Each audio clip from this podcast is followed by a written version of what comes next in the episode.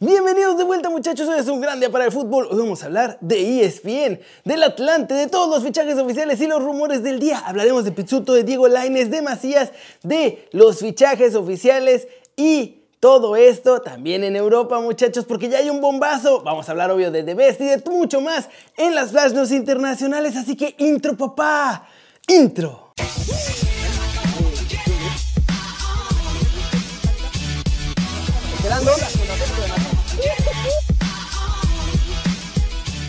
Arranquemos el video de hoy hablando de ESPN, porque ahí les va la tenebrosa historia de Héctor Huerta, su mentira sobre Cruz Azul y su despido disfrazado.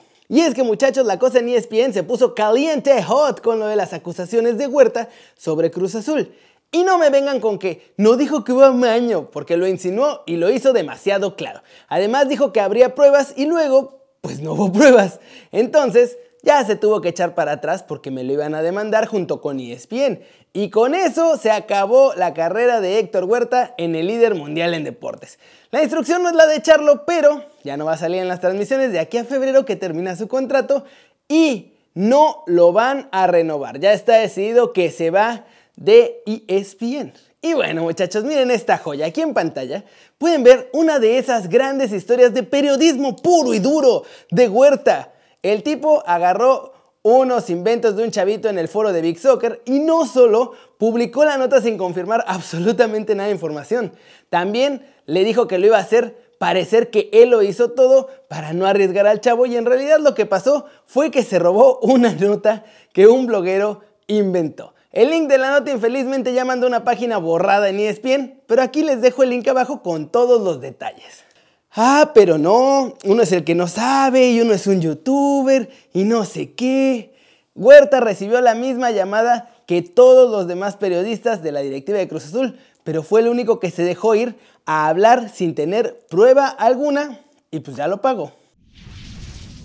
Siguiente noticia muchachos, vamos a hablar de los de hierro del Atlante, porque andan juntando sus dominguitos para ver si les alcanza para comprar el ascenso. Los potros de hierro están en la final de la Liga de Expansión muchachos, y no son los de toda la vida. Estos, de hecho, todavía huelen como a nuevo, porque al equipo de Cancún me lo habían desarmado para después hacer a los gallos, que luego tuvieron que rearmarlo porque tuvieron que cambiar de dueño y ahora su dueño es Emilio Escalante.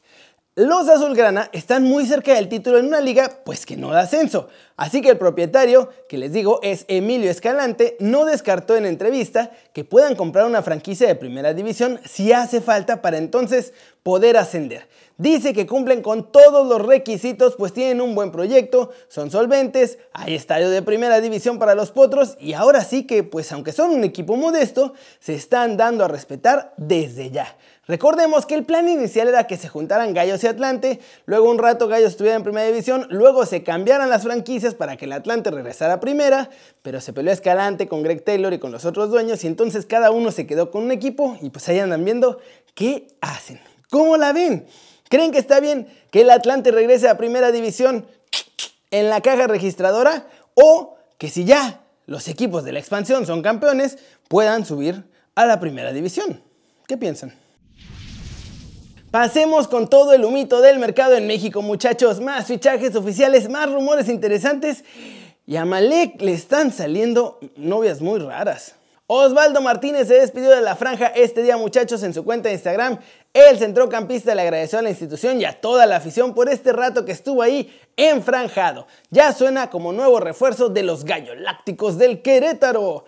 Hablando del Puebla, muchachos, llegó el relevo de Ormedeu. Se han hecho oficial el fichaje de su nuevo elemento, el delantero ecuatoriano Daniel Segura, que forma parte de la selección sub-23 de allá de su país. Walter Gael Sandoval ya encontró equipo, muchachos, no tardó tanto. Se convertirá en nuevo jugador del Mazatlán FC de cara al clausura 2021. Esto después de que Santos y Chivas me lo batearan. Pedro Aquino todavía no renueva con el León, muchachos. Su contrato acaba el próximo junio de 2021, pero tranquilos, seguirá con los panzas verdes. Ya están el jugador y el club terminando todos los detalles de su renovación de contrato. Joao Malek salió del bote y anda más que movido viendo dónde va a jugar porque le urge. La opción 1 es mandarlo a la Jaiba Brava un rato en lo que se olvida todo porque no lo quieren arriesgar. Más bien no quieren arriesgar la imagen, que ya de por sí está bastante pateada, de Santos y Atlas. Pero, para sorpresa de absolutamente todos, Pumas Tabasco está interesado en tenerlo prestado por un año. ¿Quién sabe qué favor le deben a Orlegui para que vayan a agarrar a Joao Malek así como está? Y estos son los movimientos muchachos, el día de hoy estuvo tranquila la cosa y veremos si mañana viernes nos sorprenden con algún nombre más. Hoy de plano nos sorprendieron, poquito pero sorprendente. Y vámonos, vámonos con el resumen de los mexicanos en el extranjero, logrando todo porque por fin jugó Laines. Pero no aguantó los 90 minutos. Y más elogios para Chucky, salió a defenderlo Gatuso.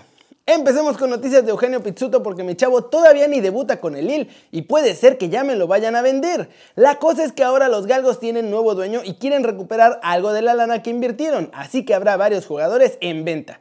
Esto pues puede ser una buena noticia al final, ya sea que lo vendan a un equipo donde ya vaya a jugar o si se queda pues habrán vendido a varios chavos y entonces tendría más chances de jugar ahí con el Lille. Diego Laines por fin jugó y lo hizo... Eh, me la verdad es que cuando tuvo el balón, pues sí creaba peligro y hacía algunos movimientos diferentes, pero se le veía agotado y no pudo aguantar los 90 minutos, así que al 64 de regreso para la Vancomer. Parece que hoy vimos por qué no juega más seguido ahí con el Betis. A nuestro chavo todavía le medio costó. Al final el Betis ganó 2 a 0 a Lucam Murcia. En Italia, Gennaro Gattuso justificó por qué Chucky es su titular casi indiscutibile y dijo che sempre crea peligro. Miren. Andiamo a vedere anche l'impatto che ha dato Lozani con la posizione, capisci?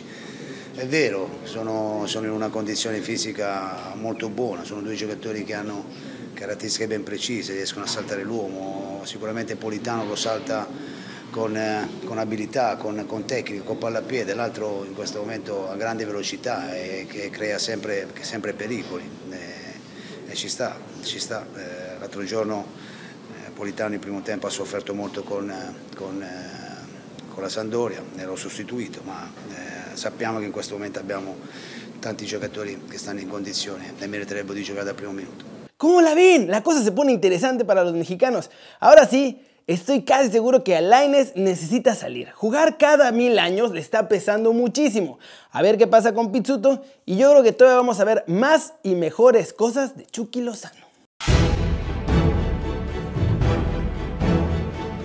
Flash News, el Aston Villa y el Burnley jugaron a no hacerse daño y se dejaron un empate sin goles, muchachos. El reparto de puntos además no le ayuda a ninguno de los dos. Cortó la racha positiva que traían ambos conjuntos en la Premier League. Un gol de Ibrahimovic con el LA Galaxy, ese que marcó casi desde media cancha, fue elegido como el mejor en los 25 años de historia de la Major League Soccer.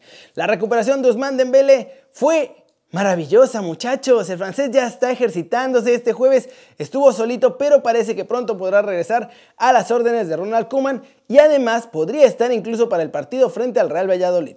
Llegó el primer bombazo, muchachos, del mercado europeo. Y es algo que todos estábamos esperando. Dominic Soboslai será nuevo jugador del RB Leipzig de la Bundesliga. Pasa desde su hermanito, el RB Salzburg, por la módica cantidad de 20 millones de euros y en enero se incorpora con los alemanes. Así que nada de Real Madrid ni nada de nada. Se queda en casa. Hay clubes que ya miran al mercado, como lo estamos viendo, pero hay otros que no, como el Manchester United. Los Diablos Rojos no tienen pensado realizar ninguna operación en esta ventana de transferencias. Renato Sánchez. ¿Se acuerdan de Renato Sánchez? Una gran promesa del fútbol portugués, pero que nomás no ha despuntado. Eso sí, ahora parece que Klopp y el Liverpool quieren revivirlo como sustituto de Wijnaldum.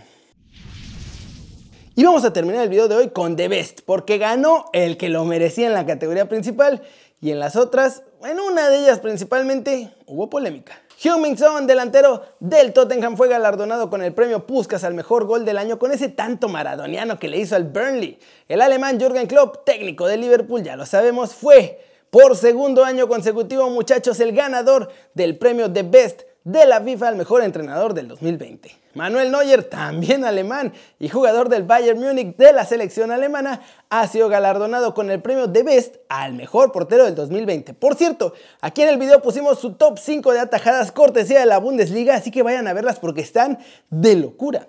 El 11 del año lo forman Alison Becker de Liverpool, Alexander Arnold de Liverpool, Virgil van Dijk de Liverpool, Sergio Ramos del Real Madrid, Alfonso Davis del Bayern Múnich, Joshua Kimmich del Bayern Múnich, Kevin De Bruyne del Manchester City, Thiago Alcántara que estuvo en el Bayern y ahora está en el Liverpool, Leo Messi del Barcelona, Robert Lewandowski del Bayern Múnich y Cristiano Ronaldo de la Juventus. Y finalmente el gran ganador de la noche muchachos fue obviamente Robert Lewandowski, delantero del Bayern Múnich que se convirtió en el primer polaco en ganar el premio The Best de la FIFA al mejor jugador del año.